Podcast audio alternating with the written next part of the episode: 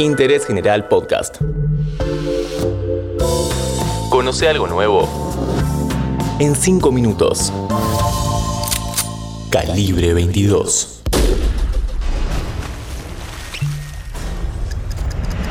Bienvenidos y bienvenidas a este podcast de interés general sobre crímenes que marcaron la historia argentina.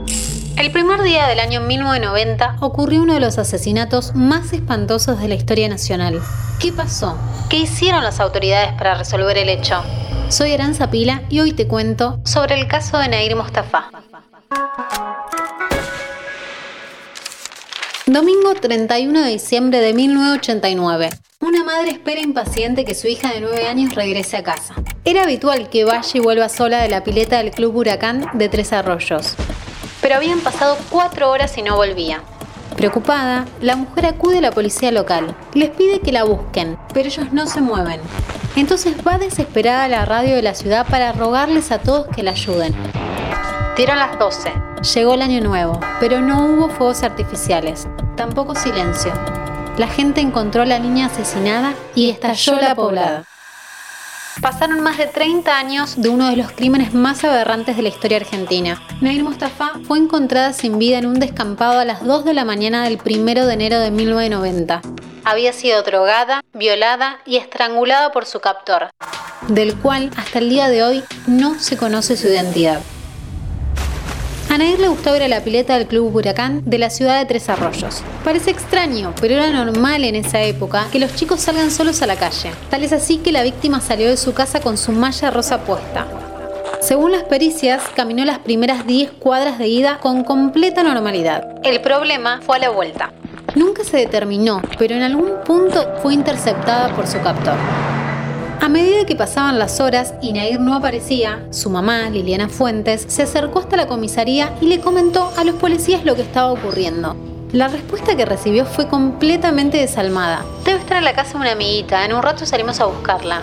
Como si el tiempo no importara en la búsqueda. Liliana esperó a recibir un llamado de la comisaría, pero nadie llamó. Entonces tuvo una idea, ir a la radio de la ciudad, al programa del popular periodista Evaristo Alonso, y contarle al resto de la ciudadanía lo que estaba pasando. La empatía fue inmediata. Mientras tanto, Liliana volvió a la comisaría y se encontró con un panorama mucho peor que horas antes. El subcomisario ni la atendió. El comisario se había ido, aparentemente, a festejar Año Nuevo. La madre de Nair, enojada, con justificación, volvió a la radio y les rogó a quienes estaban escuchando. Como la policía no sale a buscarla, les pido que lo hagan ustedes. Ese pedido bastó para que la sociedad se movilice. Los vecinos inundaron las calles en búsqueda de la niña. Cuando dieron las 12, la gente investigaba y la policía festejaba. Una hora después encontraron en un descampado, cerca de las vías del tren Roca, el cuerpo de Nair. La gente fue a buscar explicaciones a la comisaría, con antorchas en sus manos. Prendieron fuego 17 patrulleros, dieron vuelta otros 10 y además tiraron piedras contra el edificio. Por primera vez en la jornada, la policía trabajó, reprimió a los manifestantes dejando 25 heridos. Las primeras hipótesis del caso aseguraban que Nair murió estrangulada, pero no se podía determinar la hora. En los primeros 12 días detuvieron a 12 personas. Todos fueron liberados. Recién 10 años después del crimen apareció una prueba, un pelo de 3 milímetros. Había sido tan malo el resguardo de la evidencia que la policía nunca lo había notado. Sin embargo, tampoco sirvió para establecer la identidad genética del homicida. Siete jueces tuvieron en sus manos el expediente. Se perdieron pruebas y hubo hipótesis opuestas.